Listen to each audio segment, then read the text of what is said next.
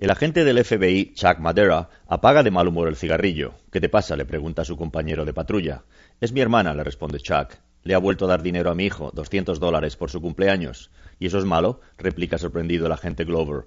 Pésimo, confirma Madera. Eso significa que le tendré que soltar yo otros doscientos a mi sobrina por su cumpleaños y me viene como el culo. Deberías de haberte quedado en el laboratorio si lo que te preocupa es el dinero, Chuck. Pagar mejor, Glover, pero es más aburrido.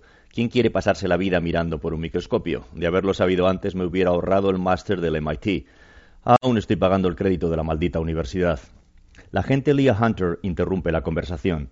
¿Estáis fumando aquí? No, corta por lo sano Madera. ¿Qué pasa? Un tal Corcoran, de Medio Ambiente, pide hablar con desaparecidos. ¿De dónde llama? se interesa Glover. Dice que está en Danemora. Ah, eso es Nueva York. Dile que hable con la oficina del sheriff, contesta Madera. Whatever, se encoge de hombros la mensajera mientras abandona el despacho.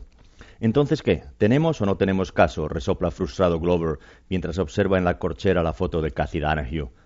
No tenemos una mierda hasta que aparezca el cuerpo, reconoce Chuck Madera volviendo a encender un pitillo.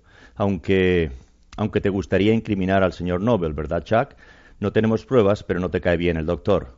Se te vio el plumero desde el primer día. Los de MIT no podéis soportar a los de Harvard.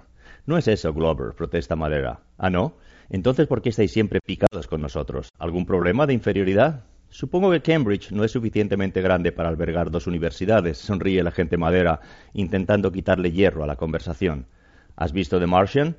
Sí, he visto el marciano, le responde Glover. Pues que te quede claro que por mucho que presumáis de Harvard, la primera nave tripulada con destino al planeta rojo va a ser diseñada por nosotros, los ingenieros de MIT. Ya, ya, se lleva la mano a la barbilla Glover en un gesto reflexivo.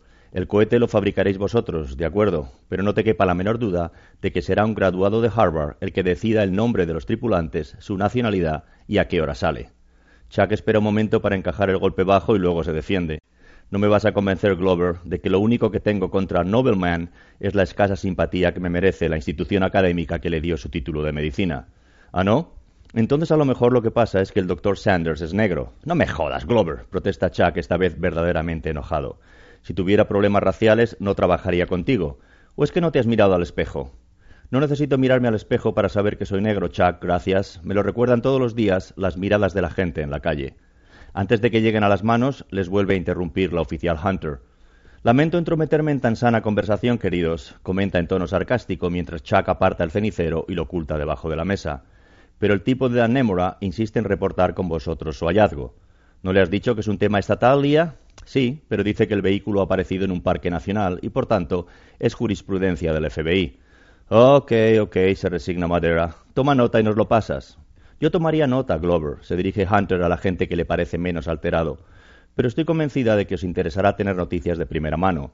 Al parecer el coche lleva en el parachoques una inscripción que dice Ense petit placidam sub libertate quetem. Chuck Madera traduce en su cabeza literalmente del latín al inglés, que es su idioma. The hand seeks with the sword a quiet peace under liberty. El lema del estado de Massachusetts que todo el mundo aquí se sabe de memoria, murmura. Muy bonito. ¿Y qué? El lema del estado de Massachusetts, repite en voz alta Glover, y de la Universidad de Amherst, donde estudió Cathy Danahue. Holy shit balls motherfucker, se levanta madera de un brinco desparramando por el suelo una decena de colillas. ¿Te ha dicho de qué coche se trata? Sí, un Packard del 53, modelo Caribe, descapotable, color arena del Sáhara. Pero no os molestéis, vosotros seguid fumando que ya cojo yo notas y eso.